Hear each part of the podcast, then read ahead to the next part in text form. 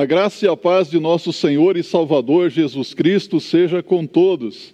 É uma alegria poder compartilhar com você nesta manhã a palavra de Deus e eu gostaria de convidá-lo a ouvir atentamente a leitura da palavra do Senhor, conforme se encontra na carta aos Hebreus, capítulo 2, no verso 3. Acompanhe o que diz a palavra de Deus.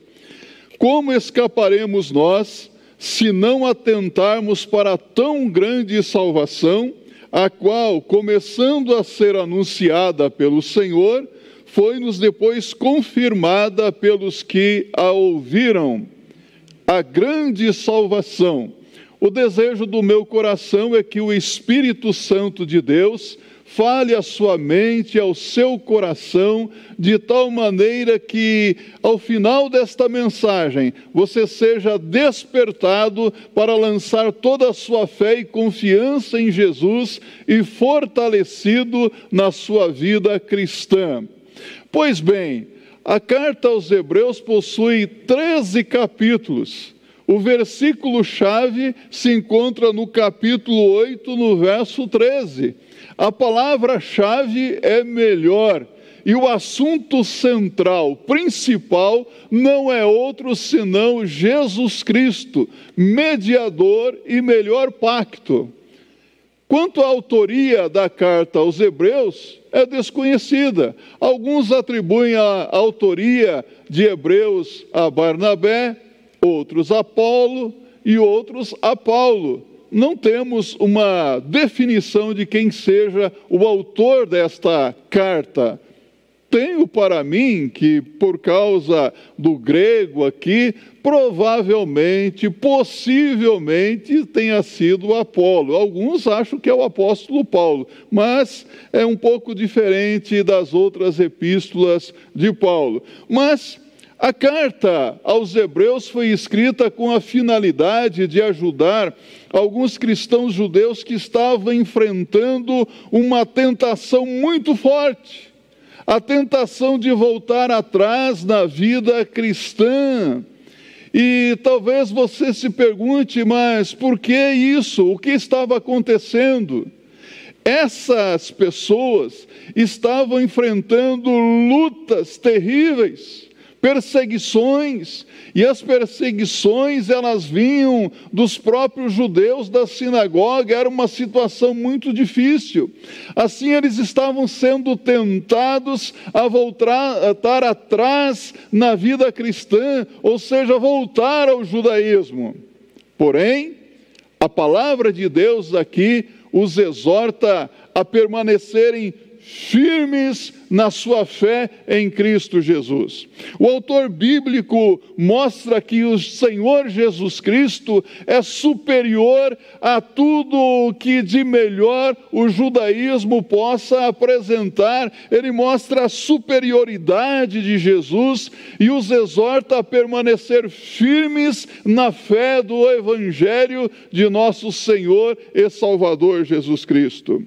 Depois de apresentar no primeiro capítulo capítulo que Jesus Cristo é superior aos anjos, começa então a fazer uma exortação intensa e viva. Acompanhe comigo. Diz: portanto, convém nos atentar com mais diligência para as coisas que já temos ouvido, para que em tempo algum nos desviemos delas. Porque se a palavra falada pelos anjos permaneceu firme e toda transgressão e desobediência recebeu a justa retribuição, como escaparemos nós se não atentarmos para uma tão grande salvação, a qual, começando a ser anunciada pelo Senhor, foi-nos depois confirmada pelos que a ouviram. Hebreus capítulo 2, versos de 1 a 3. Esta pergunta parece saltar diante dos nossos olhos. Como escaparemos nós se não atentarmos para uma tão grande salvação? Para essa pergunta, há resposta E nós vamos ver a resposta que a Bíblia, a palavra de Deus, nos apresenta. Nós sabemos que muitas perguntas que são feitas não existe uma resposta pronta, preparada. Por exemplo, se eu perguntar para você algumas coisas aqui, será que você poderia responder de imediato? Vamos fazer um breve teste? Qual a profundidade de um abismo insondável? Você sabe? Qual é a amplidão do espaço? Você saberia dar uma resposta para isso? Há perguntas para as quais nós não temos resposta, não é verdade? E às vezes, em determinadas situações, nós não temos argumento para tudo, mas a pergunta que se levanta aqui é: como escaparemos nós se não atentarmos para tão grande salvação.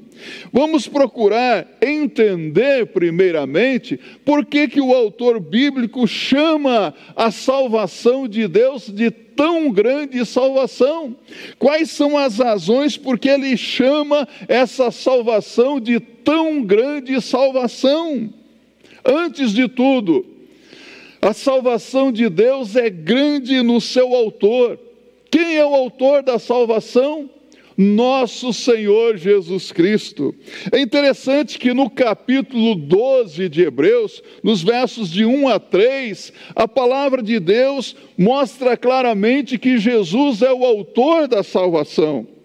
Diz assim: Portanto, nós também, pois que estamos rodeados de uma tão grande nuvem de testemunhas, deixemos todo o embaraço e o pecado que tão de perto nos rodeia e corramos com paciência a carreira que nos está proposta, olhando para Jesus, Autor e Consumador da fé o qual, pelo gozo que lhe estava proposto, suportou a cruz, desprezando a afronta e assentou-se à destra do trono de Deus. Considerai, pois, aquele que suportou tais contradições dos pecadores contra si mesmo, para que não enfraqueçais, desfalecendo em vossos ânimos. Jesus Cristo, autor e consumador da fé.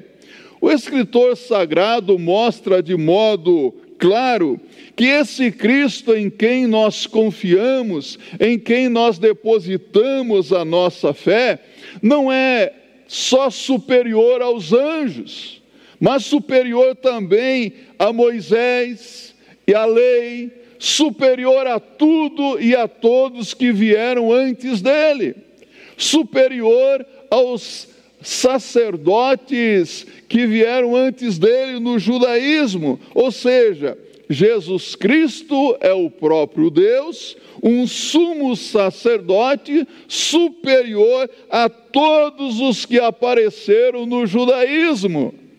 A Bíblia diz em Hebreus capítulo 7, verso 26 e 27. Acompanhe o que a Bíblia diz porque nos convinha tal sumo sacerdote, santo, inocente, imaculado, separado dos pecadores e feito mais sublime do que os céus que não necessitasse, como sumos sacerdotes, de oferecer cada dia sacrifícios, primeiramente por seus próprios pecados e depois pelos do povo, porque isto fez ele uma vez oferecendo-se a si mesmo. Deus é o autor da salvação, só Jesus Cristo salva como Deus, Jesus Cristo, realizou uma obra completa, perfeita, uma obra maravilhosa, de modo que hoje, conforme diz a Bíblia em Hebreus capítulo 4, no verso 16, nós podemos nos aproximar do trono da graça de Deus com confiança a fim de encontrarmos graça e acharmos misericórdia em momentos de necessidade. Veja que coisa maravilhosa!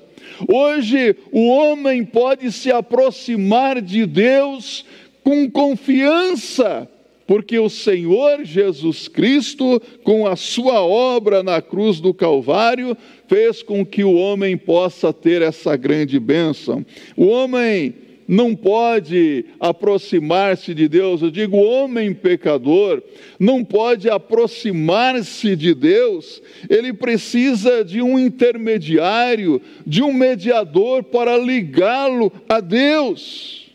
A consciência do homem pecador o acusa diariamente, a consciência do homem pecador lhe diz que ele, ele é culpado que ele não pode se aproximar diante de Deus por causa da sua imperfeição. Sabe, no culto judaico, o sacerdote ocupava um lugar de intercessor, de intermediário, de mediador entre o povo israelita e por esse povo oferecia sacrifícios a Deus. Esses sacrifícios que os sacerdotes ofereciam apontava para um sacrifício maior, um sacrifício completo, um sacrifício final que seria realizado na consumação dos tempos pelo Filho de Deus.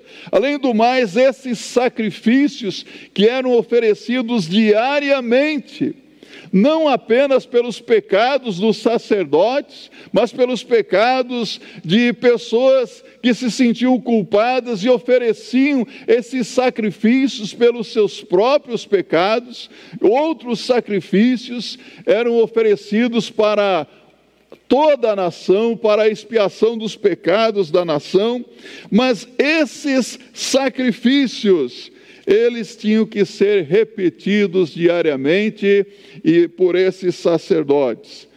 Jesus Cristo, conforme nos vemos na palavra de Deus, se ofereceu voluntariamente no altar do Gólgota, realizando um sacrifício completo, perfeito, um sacrifício final. A Bíblia diz que na plenitude plenitude dos tempos, ou seja, na consumação dos tempos, Jesus Cristo ofereceu esse sacrifício, ofereceu-se a si mesmo, ofereceu-se como o Cordeiro de Deus que tira o pecado do mundo. Lembra-se de João Batista? Ele disse aos seus discípulos, ele apontou para Jesus e disse: Eis o Cordeiro de Deus que tira o pecado do mundo. Jesus Cristo realiza um sacrifício perfeito em que o homem agora, para aproximar-se de Deus, não necessita mais de intercessores, de sacerdotes. O homem necessita agora tão somente de Jesus Cristo confiar na graça de Deus, porque a, a graça de Deus se manifestou salvadora em Cristo Jesus. Basta então a mediação suficiente de nosso Senhor e Salvador Jesus Cristo. A Bíblia diz em 1 Timóteo capítulo 2, no verso 5: Porque há um só Deus e um só mediador entre Deus e os homens, Jesus Cristo, homem. Sabe, hoje, lamentavelmente, são muitas as religiões que ainda não entendem essa verdade da palavra de Deus. Eu quero que você pense um pouco aqui comigo. Pense no catolicismo romano, por exemplo. No catolicismo romano existem intercessores, medianeiros, Ora, até hoje o sacerdote continua ali suplicando pelo povo. O indivíduo chega diante de um sacerdote, confessa o seu pecado e diz assim: pequei, perdão. Reze três Ave Maria, quatro Pai Nossos, cinco Salve Rainha e acenda uma vela. E depois a, a história se repete novamente Padre, perdão, pequei. É como o relógio: perdão, pequei, perdão, pequei, perdão, pequei, perdão, pequei. Mas Aos medianeiros ainda. Quem são os medianeiros, os intercessores no catolicismo romano? Os santos, as santas. Agora pense um pouquinho no baixo espiritismo. São os orixás. As pessoas fazem os seus pedidos aos orixás para que eles intercedam por eles diante de algum. No espiritismo de mesa branca, por exemplo, as pessoas buscam então os seus guias para que lhes oriente. São intercessores, mediadores. Mas quando nós olhamos para a Bíblia, você crê na Bíblia? A Bíblia, a palavra de Deus, diz que há um só Deus e um só mediador entre Deus e os homens, Jesus Cristo, homem. A Bíblia diz em Atos dos Apóstolos, capítulo 4, no verso 12: porque há um só, há um só nome dado entre os homens pelo qual importa que sejamos salvos. Atos 4,12, Jesus Cristo. Então não há nenhum homem, não há ninguém que possa fazer algo por você espiritualmente a não ser Jesus Cristo. Mais de uma vez, a palavra de Deus nos mostra que nós andamos por fé e não por vista. Você não precisa confiar em algo que se vê. Deus é espírito, importa que os que o adoram, o adorem em espírito e em verdade. Nós adoramos a Deus não com os olhos físicos, mas com os olhos da fé. Espiritualmente, nós não andamos por vista, mas andamos pela fé. A palavra de Deus nos diz que ou nos compara como águias e nunca com galinhas. Você já viu como que a galinha se comporta? A galinha fica sempre olhando para baixo, se contentando com o cisco, mas a águia, ela levanta voos cada vez mais alto e vê além das montanhas. É interessante isso. A palavra de Deus nos compara com águias e diz: "Mas os que esperam no Senhor renovarão as forças, subirão com asas como águias, correrão e não se cansarão, caminharão e não se fatigarão. Como é importante confiar no Senhor. Eu quero desafiar você a confiar em Jesus Cristo como o seu único mediador. Ele pode lhe dar livre acesso a Deus. Mas uma segunda razão a salvação realizada em Cristo é grande ainda por causa do preço que pagou. Jesus pagou por nós um, um preço muito alto. Ele realizou um sacrifício perfeito, isto é, um sacrifício que pagou totalmente a nossa dívida para com Deus. Com a sua morte na cruz do Calvário, Jesus Cristo rasgou a promissória que era contra nós, ele cravou a nossa dívida na cruz do Calvário. Quando Jesus expirou na cruz, ele diz: Tudo está consumado, o preço está pago. A dívida está paga, assim não há razão para existir em nossos dias uma casta de sacerdotes, de intercessores que exercem papel aí de levar diante de Deus o pecador culpado para aplacar a ira do Deus ofendido. O Senhor Jesus Cristo fez por nós o que ninguém mais podia fazer, porque Jesus Cristo é o último e supremo sacerdote. A Bíblia diz aqui em Hebreus capítulo 9, no verso 12: Nem por sangue de bodes e bezerros, mas por seu próprio sangue, entrou uma vez no santuário, havendo efetuado eterna redenção para remir os homens dos seus pecados, Deus não poupou o seu próprio filho. Ele entregou Jesus Cristo para ocupar o meu lugar, o teu lugar, o nosso lugar ali na cruz do Calvário. Deus entregou o seu filho e voluntariamente Jesus deu a sua vida por nós. Ninguém poderia pagar um preço tão alto, ninguém poderia pagar o preço do nosso resgate a não ser o próprio Senhor Jesus Cristo. Por isso, Deus entregou o seu próprio filho e Jesus, falando sobre isso, ele diz em João capítulo 3, no verso 16: Porque Deus amou o mundo de tal maneira que deu seu Filho unigênito, para que todo aquele que nele crê não pereça, mas tenha a vida eterna. João 3, verso 16. O apóstolo Paulo, por sua vez, declara: Mas Deus prova o seu amor para conosco, em que Cristo morreu por nós, sendo nós ainda pecadores. Foi por amor que Deus deu o seu próprio filho por nós. Foi por amor que Jesus Cristo voluntariamente se entregou ali no altar do Gólgota, dando a sua vida em nosso lugar. Sabe, a salvação é certa através do sangue do Cordeiro. Interessante que o apóstolo João, quando estava na ilha de Pátimos, prisioneiro na ilha de Pátimos, ele teve uma visão do céu, uma visão dos remidos, uma visão dos salvos. E é interessante o que ele diz a respeito do poder do sangue do Cordeiro para salvar, em Apocalipse capítulo 12, verso 10 e 11.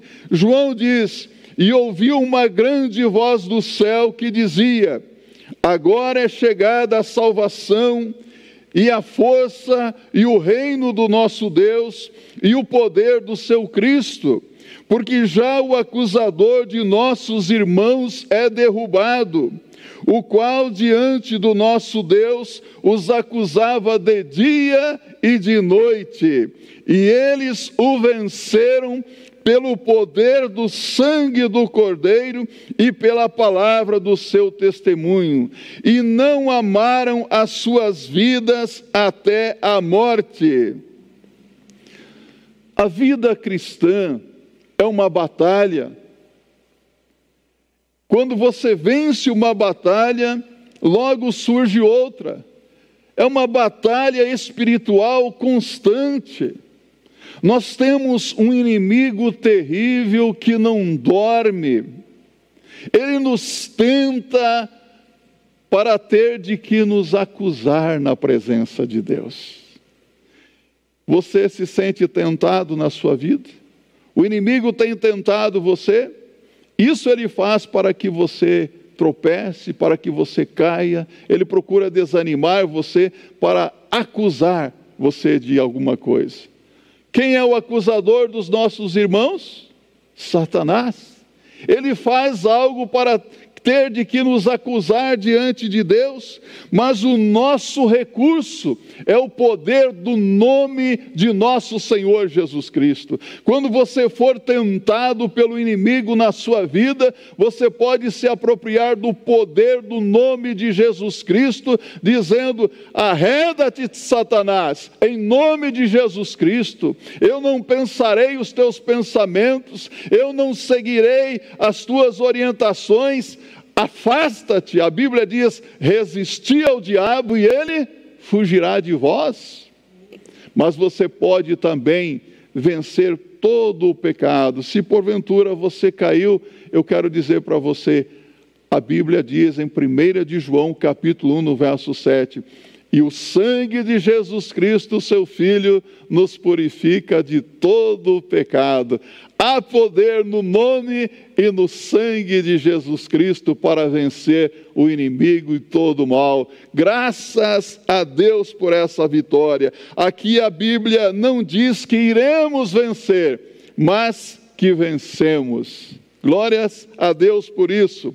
Uma terceira razão a salvação de Deus é grande no seu alcance, ela inclui a todos. Os sacrifícios dos judeus pagavam pelos pecados apenas da pessoa que oferecia, e como eu já disse, outros sacrifícios incluíam toda a nação. Mas Jesus Cristo, na cruz do Calvário, realizou uma obra perfeita que alcançou todos os homens, sem acepção de raça, língua, posição social. A salvação que Jesus Cristo alcançou na cruz é oferecida a todos os homens. A todos. Todos podem ser salvos. Deus quer a salvação de todos os homens, sem acepção de pessoas. É interessante que em nossos dias temos ouvido alguns teólogos, alguns estudiosos da Bíblia dizendo: Deus predestinou uns para o inferno e outros para o céu mas eu não entendo como que eles podem ler a palavra de Deus e fazer uma afirmação dessa, porque a Bíblia diz em 1 Timóteo, capítulo 2, verso 3 e 4. Acompanhe comigo o que diz a Bíblia. Ouça atentamente. Porque isto é bom e agradável diante de Deus, nosso Salvador que quer que todos os homens sejam salvos e venham ao conhecimento da verdade. Deus quer que todos os homens sejam salvos? É isso que está aqui na Bíblia? Deus não quer que ninguém se perca. Deus ama todos. Por isso, a salvação que Jesus Cristo oferece é para todos os homens. Todas as pessoas podem ser salvas. Mas, por que nem todos os homens são salvos? A Bíblia mesma responde aqui em Hebreus 5, verso 9: E sendo ele consumado, veio a ser a causa da eterna salvação para todos os que lhe obedecem. A causa da salvação para todos aqueles que lhe obedecem. Sabe, na Bíblia não existe nenhuma diferença entre quem crê e quem é fiel. A palavra grega é pistel. Então, se você crê, você vai permanecer fiel, obediente ao Senhor em todo o tempo.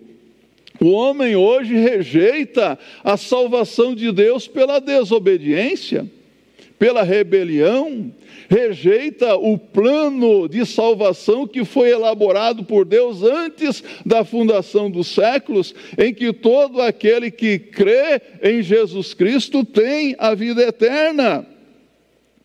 A salvação nos está assegurada, mas precisamos tomar posse dela.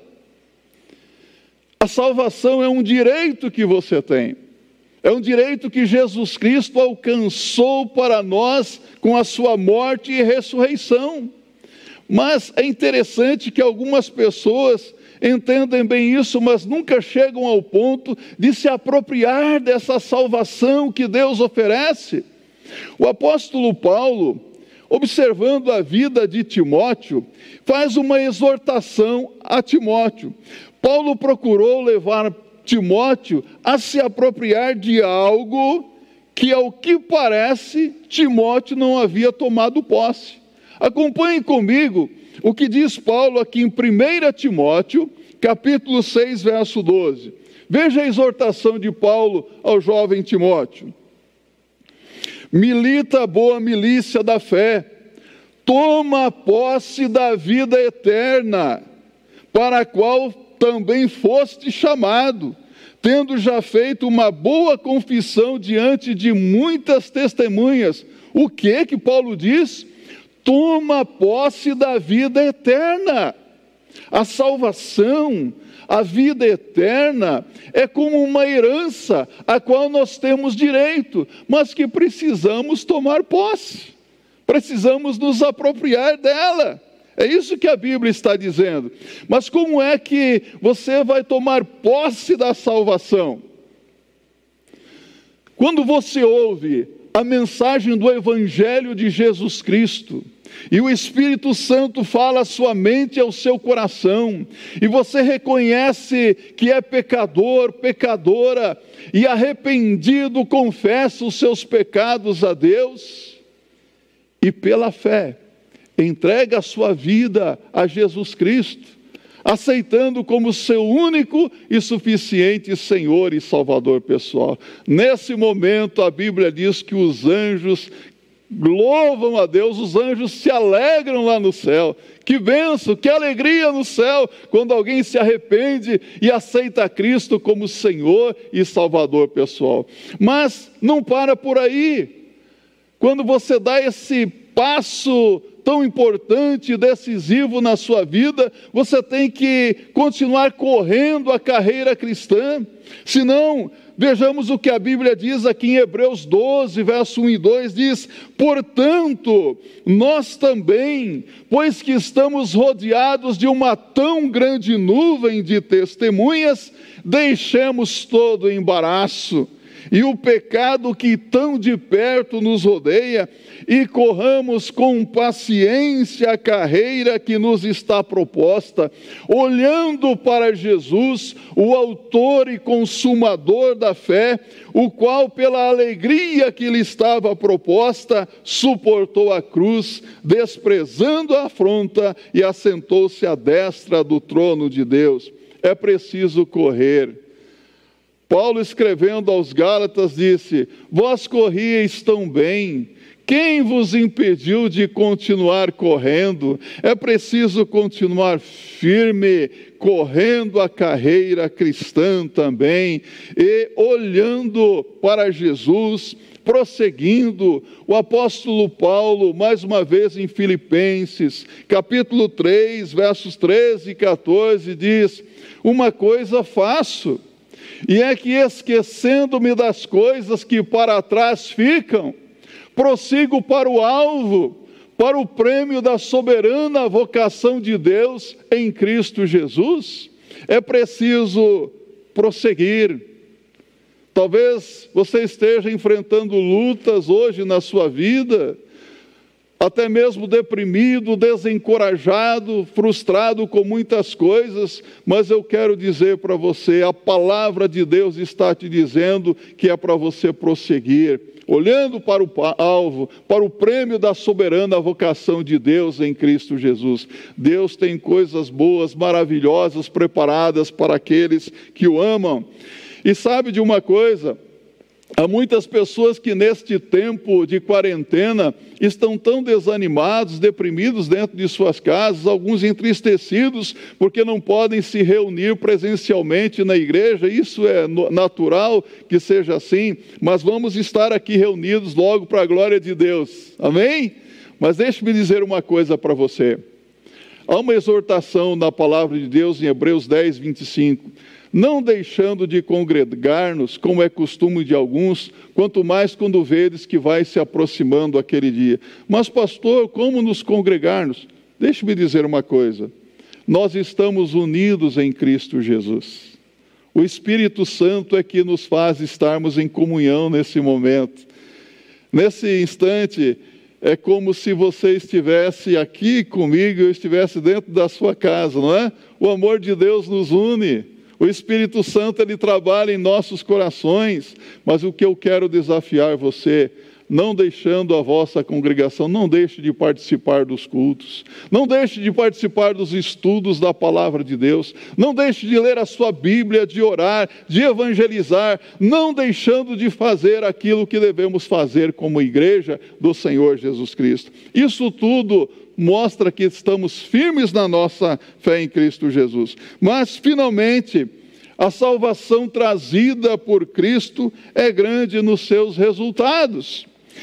Aquele que é alcançado pela grande salvação de Deus, essa maravilhosa salvação de Jesus Cristo, recebe uma quantidade de bênçãos que alguém jamais poderia imaginar Nós somos abençoados em Cristo. Em Cristo nós recebemos muitas bênçãos na nossa vida. A Bíblia diz em Efésios capítulo 1, verso 3, que em Cristo nós somos abençoados com toda a sorte de bênçãos celestiais. Que bênção! O sacrifício de Jesus Cristo é capaz de satisfazer os anseios mais profundos da alma humana. Quando Jesus expirou na cruz, a Bíblia diz que o véu do templo se rasgou de alto a baixo, mostrando com isso que, depois da morte de Jesus, e em virtude dela, não há mais necessidade de oferecer sacrifícios. Mais ainda, o véu rasgado simboliza o livre acesso que agora temos à presença de Deus, e dele nos aproximamos com confiança no sacrifício de Jesus. Ninguém mais tem que viver longe de Deus, não temos que viver longe do Senhor. São grandes, grandes as bênçãos para aqueles que aceitam essa tão grande salvação mas terríveis as consequências para aqueles que a rejeitam. Do que nós escapamos quando aceitamos essa tão grande salvação de Deus? Sabe do que é que nós escapamos? Escapamos da culpa do passado, do presente e do futuro. Escapamos da condenação eterna dos nossos pecados. Escapamos do fogo do inferno escapamos do juízo do grande trono branco de Deus. Sim, nós escapamos de todas essas coisas, que maravilha! Como escaparemos nós? Pergunta o autor bíblico, se não atentarmos para uma tão grande salvação? A resposta para esta pergunta é: não existe maneira de escapar a não ser aceitando a Jesus Cristo como teu único e suficiente Senhor e Salvador pessoal. Só Jesus Cristo salva. Religião não salva. Obras não salvam, justiça própria não salva, só Jesus Cristo salva. Houve um homem na cidade de Filipos, um carcereiro, que fez uma pergunta para Paulo e Silas: Que faremos o que, o que farei para me salvar? E a resposta para essa pergunta tão importante foi imediata: crê no Senhor Jesus Cristo e serás salvo tu e toda a tua casa. Creia em Jesus Cristo como Senhor e Salvador, obedeça a Cristo, corre para a cruz de Jesus Cristo e ali se reconcilie com Deus, e você receberá essa tão grande salvação. E eu digo para você, uma paz profunda vai invadir o seu coração e o seu prazer será em viver em comunhão com Deus, desfrutando das bênçãos que recebe todo aquele que o busca pela fé. Como escaparemos nós se não atentarmos para tão grande salvação? Você já recebeu essa salvação de Deus? Você já se apropriou dessa salvação do Senhor? Se você morrer hoje, você tem certeza de que irá para o céu? Está seguro da sua salvação? Qual é o seu destino? Quando chegar o momento da sua partida para a eternidade, como é que vai ser? Você está preparado? A palavra de Deus diz: prepara-te para te encontrares com o Senhor teu Deus. Amós 4,12. E mais, Hebreus 9, 27. Aos homens está ordenado morrer uma só vez, vindo depois disso o juízo. Após a morte, não existe purgatório, não existe reencarnação. Após a morte, é o juízo de Deus que te espera. Então, aproveite agora este momento e aceita Cristo como teu Senhor e Salvador pessoal. Para a glória de Deus. Amém.